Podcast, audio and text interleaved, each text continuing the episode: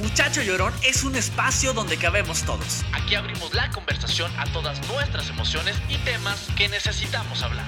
Junto a amigos y expertos buscaremos vivir con mayor conciencia de quiénes somos, qué sentimos y qué podemos hacer con todo eso. Soy Roberto Carlo y esto es Muchacho Llorón. Aquí se vale sentir. Visítanos en www.muchachollorón.com. Bienvenidos a un nuevo episodio de Muchacho Llorón. Como todos los martes, me da mucha emoción saludarlos. Y este martes, abriendo la conversación a un tema que yo ya les he contado un poquito de mi experiencia con la depresión. Ya lo vieron ustedes en el título. Sé que muchos de ustedes eh, se están identificando con, con esta con este tema porque al final eh, la depresión de pronto nos, nos toca, llega a nuestra puerta y a nuestras emociones, a nuestro sistema y de pronto ni nos hemos dado cuenta. Pero por eso yo no soy el experto en el tema, si bien lo he vivido, eh, quiero que este tema lo compartamos con alguien quien sabe, quien lo ha estudiado, quien, quien lo ha atendido y para eso le quiero dar la bienvenida antes de cualquier cosa a un gran amigo, a mi querido Edilberto Peña. Bienvenido Edilberto, ¿cómo estás? Eh, muy contento de que me hayas invitado al muchacho llorón. Me gustó hasta el título, ya te lo voy a robar. Este, Eso. Y aquí listos para hablar de la depresión. Oye, vamos a platicar contigo para la gente que apenas te está conociendo, decirles que Edilberto es neuropsiquiatra, entonces estamos hablando con alguien con quien podemos hacerle preguntas y que nos pueda responderlo de la mejor manera. Además, eres director ahorita, querido Edilberto, del Centro de Investigaciones del Sistema Nervioso, ¿verdad?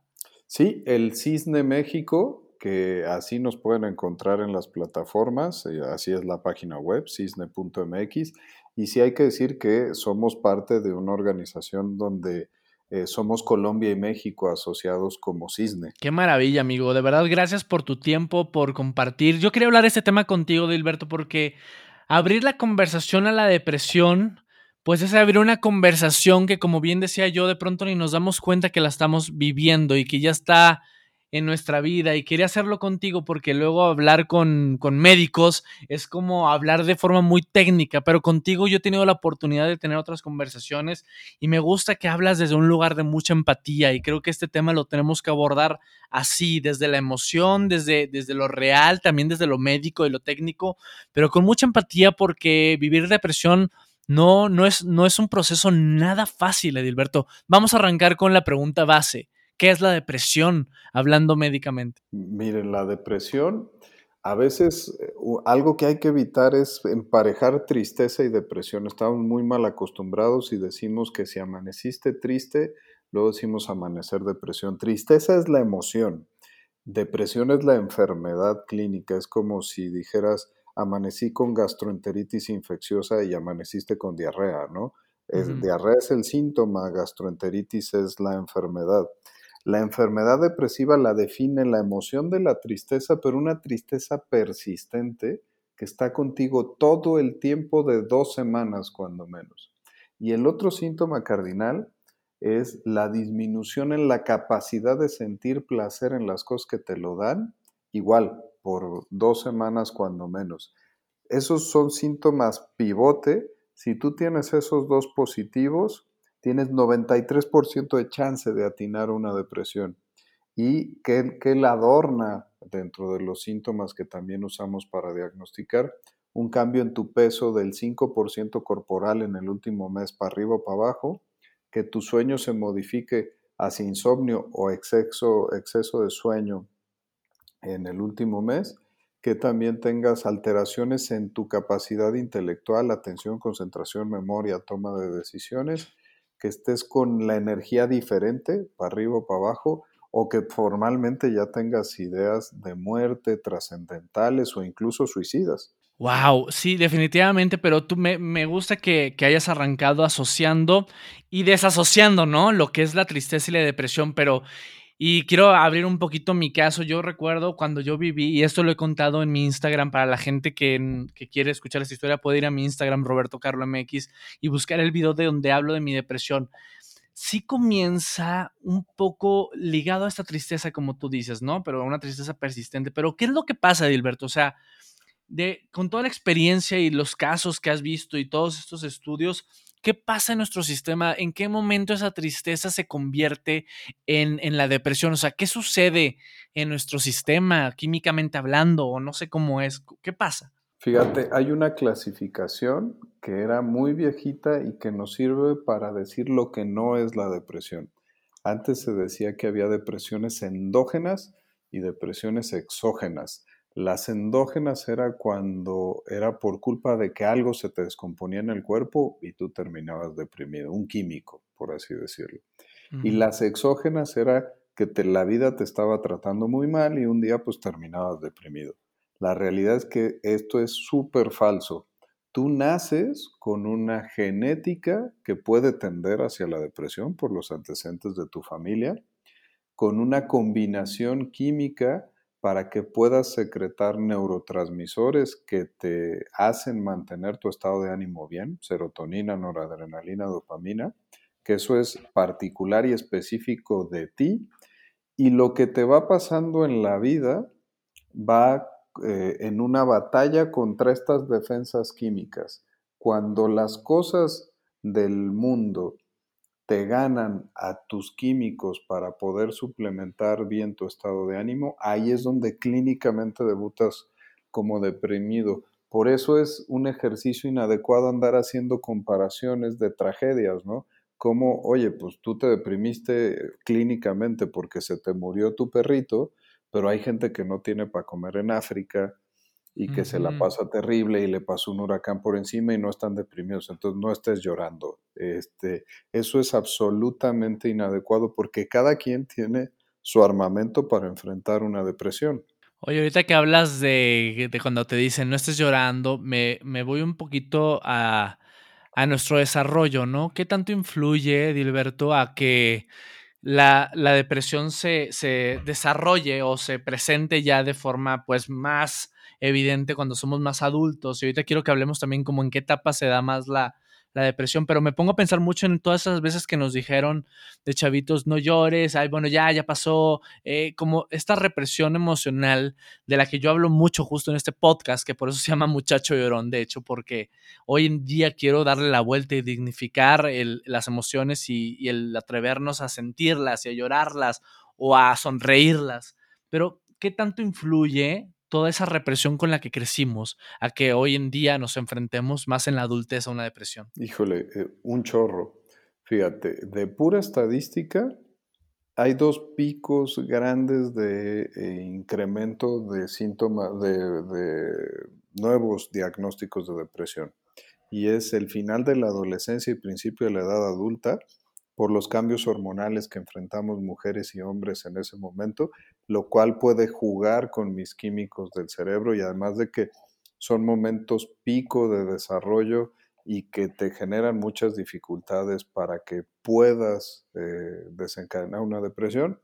Y el brinco de la edad madura hacia la edad adulta mayor, donde en las mujeres específicamente está el tema del climaterio y la menopausia, y los hombres la decaída del mercado laboral eh, en, el modelo tradicional, ¿no? Del mercado laboral y tu utilidad para empezar a enfrentar la carrera hacia el final de la vida, que ahora ni siquiera es el final de la vida, porque la esperanza de vida del mexicano le ronda los 80 años. Pero lo decías tú muy bien, incluso hasta en un tema de género, porque eh, si vemos las estadísticas, se deprimen cuatro veces más las mujeres que los hombres, intentan el suicidio cuatro veces más las mujeres que los hombres, pero los hombres lo logran cuatro veces más que las mujeres. Y lo que sí sabemos es que esas cifras no son tan enteramente reales. Si hay una preponderancia hacia la depresión en el género femenino porque tienen más intercambios hormonales que el género masculino, pero hay un subregistro de depresión en el género masculino porque socialmente estamos menos capacitados para poder comunicar nuestras emociones, se ve menos eh, bien que un hombre hable de lo mal que se siente estar deprimido y hay un subregistro, la gente no lo dice, no lo comunica, no va al doctor, no se anota como un caso más de depresión y, y sí está mejor visto de alguna manera que una mujer te pueda hablar del tema emocional, ¿no? Sí, sí, justo, justo por eso es la premisa de, este podcast, porque los hombres eh, crecimos, si bien las mujeres también en ciertos temas crecieron con muchas limitaciones emocionales, los hombres crecimos creyendo que solo veníamos a este mundo a, a hacerse mentales, a proveer a la familia, a ser los que trabajaban, a ser los que traían el pan y la carne a la mesa. Pero hoy en día eh, creo que nos toca cambiar también esas ideas y creo que es imperante, ¿no? Porque justo todas estas estadísticas de las cuales me estás hablando, nos toca poner atención en lo que nos pasa y nos toca poner mucha atención, Edilberto, creo, en la salud mental.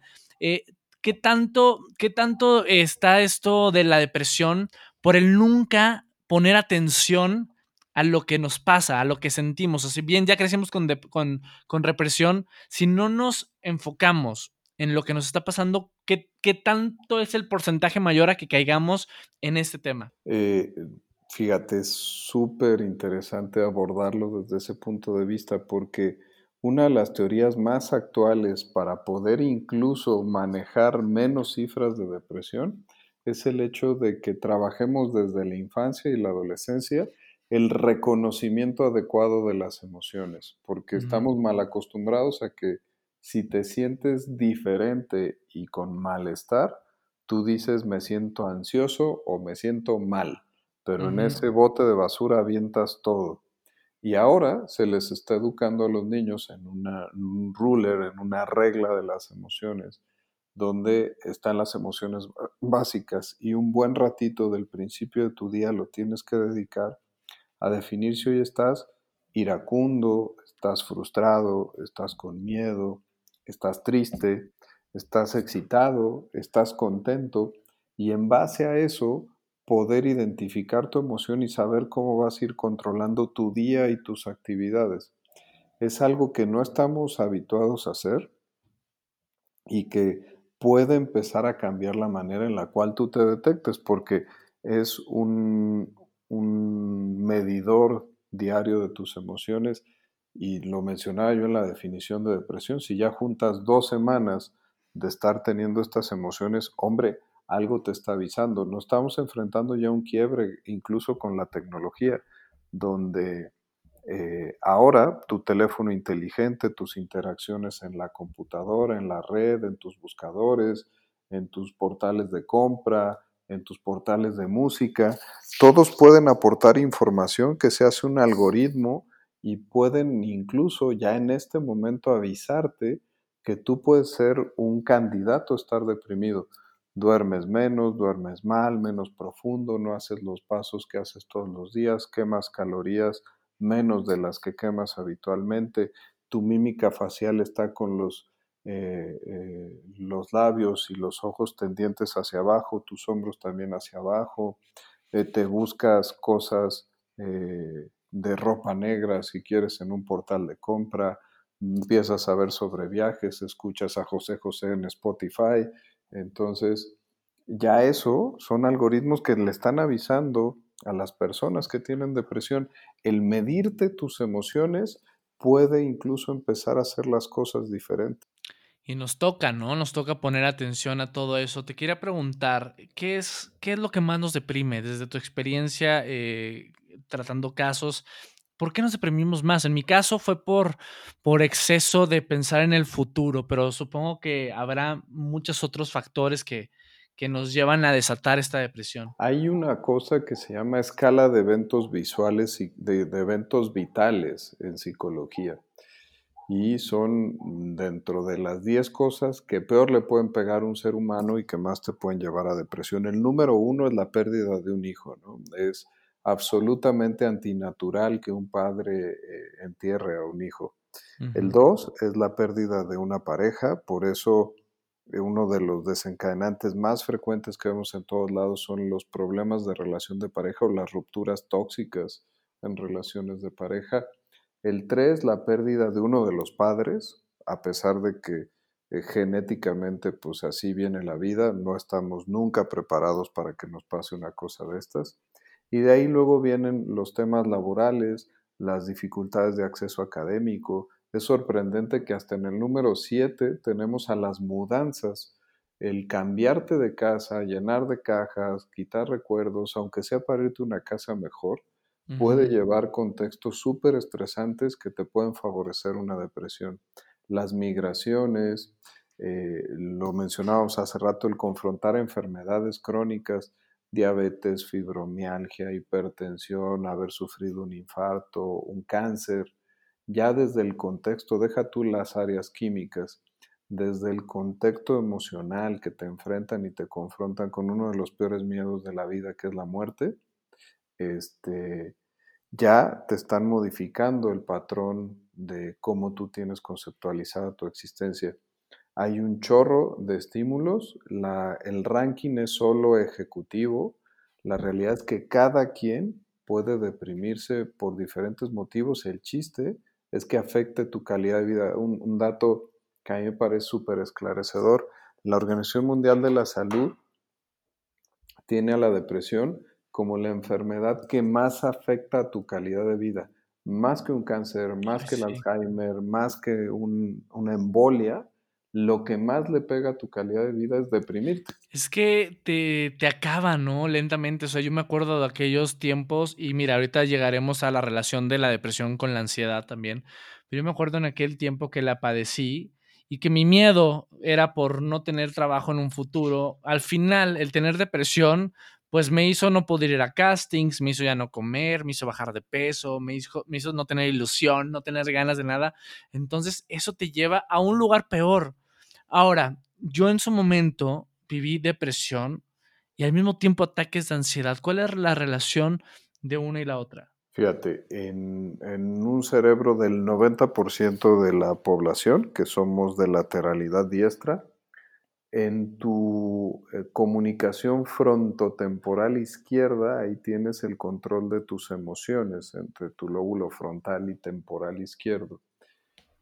Y una alteración en el equilibrio de serotonina, noradrenalina y dopamina, ahí te produce depresión.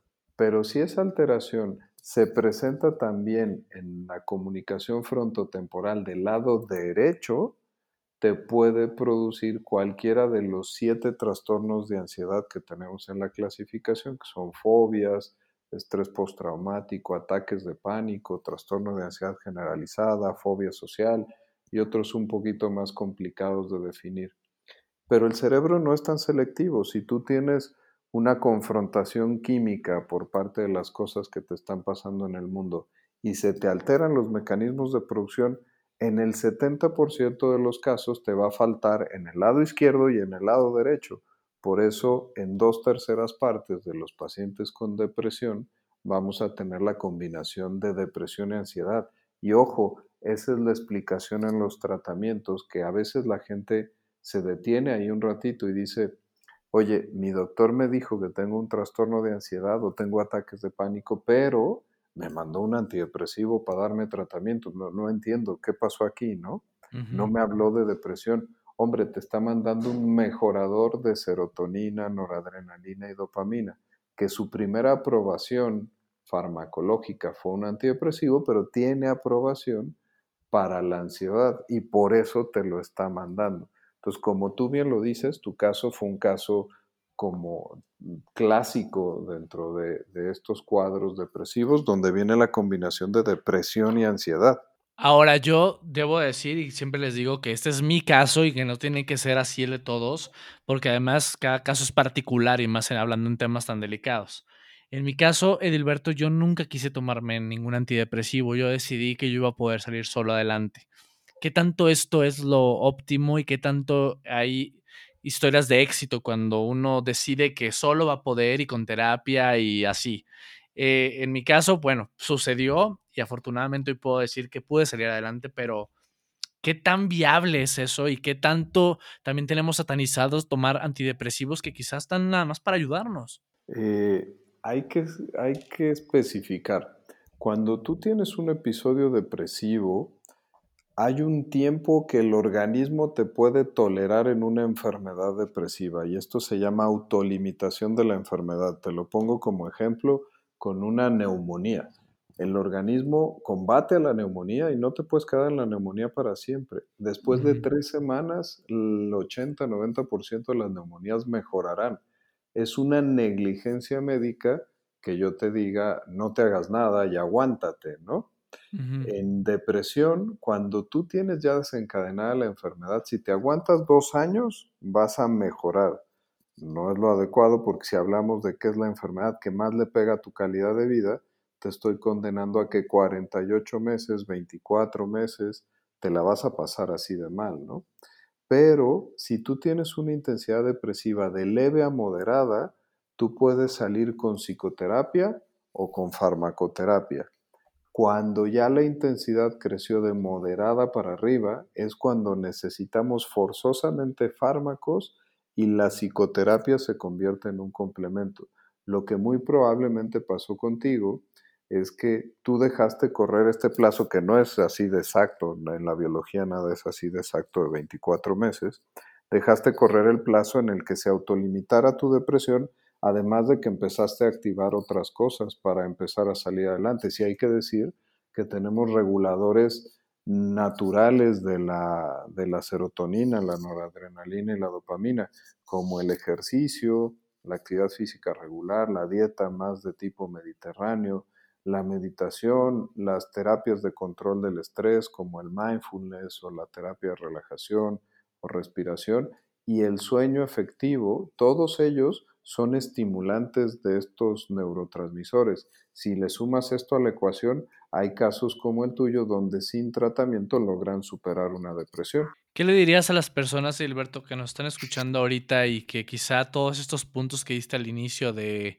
la tristeza por más de dos semanas, la pérdida de apetito y todos estos, que quizá están viviendo un cuadro de depresión y apenas se están dando cuenta? ¿Cuál sería, eh, pues no sé si el consejo o, la receta o los pasos a seguir en, en, el inicio de una historia de depresión? Eh, bien clarito, que hay que acabar con el estigma. Estar deprimido es una enfermedad, no es un estado de ánimo, es una enfermedad igual de dura y de eh, firme y estricta en su diagnóstico que una enfermedad infecciosa, que una diabetes o que algo que te diagnostican con un examen de sangre y que tú puedes uh -huh. estar viendo objetivamente si tienes la enfermedad depresiva o la duda, como mencionábamos con los criterios, lo correcto es acabar con el estigma y irme a evaluar. En el país sabemos 4.000 psiquiatras, más una muy buena cantidad de psicólogos, pero no todos alcanzamos para atender a toda la población. El resto de las especialidades médicas también están capacitados para poder diagnosticar y atender una buena cantidad de las depresiones. Y existen los religiosos, los consejeros, las enfermeras, las trabajadoras sociales, que dentro de su formación también sirven para identificar. Lo inadecuado es quedarte callado y quedarte sufriendo tú solito.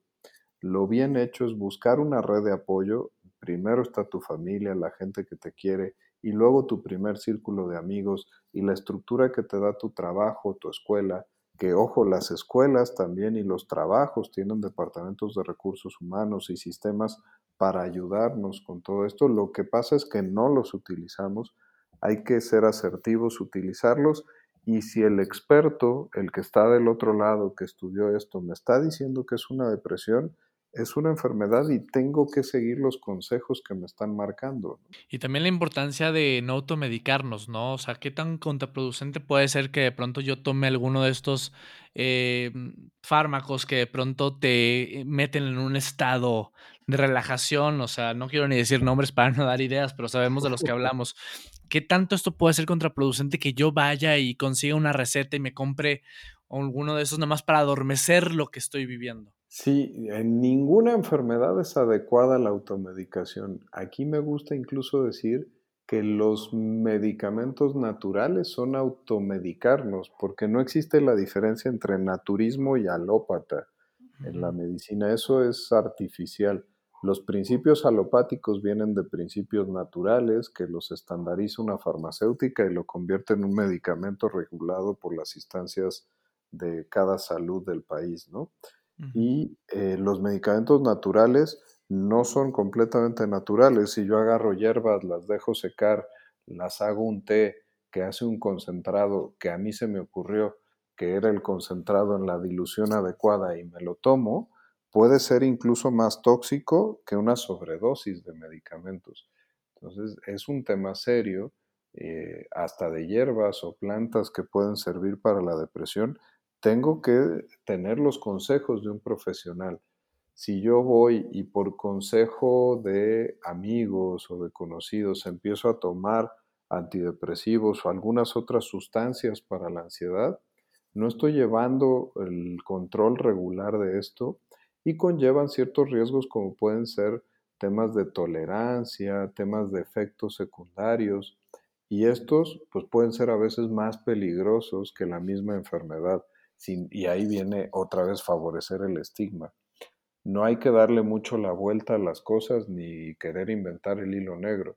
Si los tengo, hay que buscar al que sabe y el que sabe me va a decir cómo me tengo que atender. Si me puedo atender y, yo se lo expreso así a mi doctor y le digo, oye, quiero empezar con ejercicio, quiero empezar con meditación, ¿me, ¿me, apoyas doctor y me vas dando seguimiento? Hombre, adelante, te ven seis semanas, vamos viendo cómo vas, me avisas.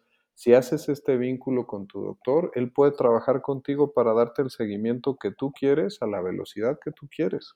Oye, Dilberto, y por ejemplo, ya padecí depresión y llevé el proceso indicado y ya me siento bien. ¿Qué tanto estoy predispuesto a que esa misma depresión regrese por lo mismo? O sea, está ya en mi sistema, porque tú hablabas hace un rato de que está en nuestro ADN. ¿Qué tanto soy, estoy propenso a que eso vuelva y si hay alguna forma de, que, de evitarlo? Sí, la depresión muy probablemente en los siguientes años se le vaya a clasificar como una enfermedad crónica, porque tiende a repetirse y no es un caso extraordinario.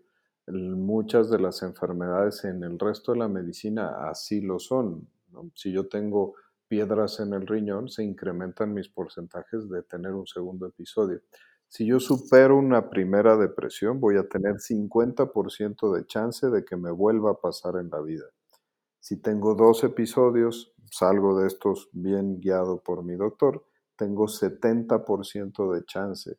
Si tengo tres o más episodios, ya tengo 90% de posibilidad de volver a caer. Y ese es el grupo de pacientes donde las guías nos dicen que costo-beneficio ya no les debes de quitar el tratamiento porque solo los expones a volverse a enfermar.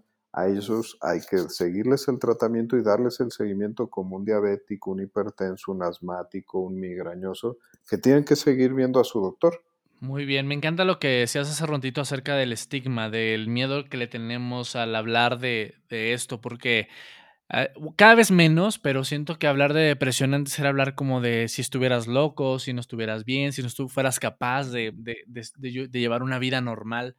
Y creo que hoy en día, me gustaría que tú, tú nos los dijeras, que es más común de lo que creemos, que la gente desafortunadamente no tenemos la cultura de hablar de salud mental y mucho menos atenderla, pero que esto nos pasa mm, a más de los que pensamos, que no estamos solos, que, que es parte de, ¿sabes?, de la vida y que no, que no estamos locos quienes hemos vivido depresión. Eh, justo, fíjate, la depresión, si hablamos a nivel mundial, en algún momento de la vida la va a padecer el 10% de la población del mundo. En términos absolutos, en México quiere decir que 12 millones de mexicanos van a padecer depresión de lo que somos los mexicanos ahorita. Si tú lo mides en diabetes, que al seguro conoces un diabético, el 8% de la población es diabética. Hay más deprimidos que diabéticos y no ves como raro a alguien que te dice, oye, perdón, pues no voy a comer este platillo o este pastel porque soy diabético. Y dices, ah, bueno, pues ok, está enfermo. Pero nadie anda por la calle orgullosamente diciendo que, hola, ¿cómo estás? Yo soy depresivo, ¿no? Entonces, sí es algo, una labor que, que se agradecen esfuerzos de psicoeducación, como lo que estamos haciendo en este momento contigo, de llevarle a la gente el mensaje de que estar deprimido ni es una cosa de debilidad, de culpa, de falta de carácter, de castigo divino. No, es una enfermedad que tú no elegiste, que te está pasando, que tienes que responsablemente identificar y responsablemente combatirla y salir adelante de ella. ¿sí? Así es como la tenemos que ver.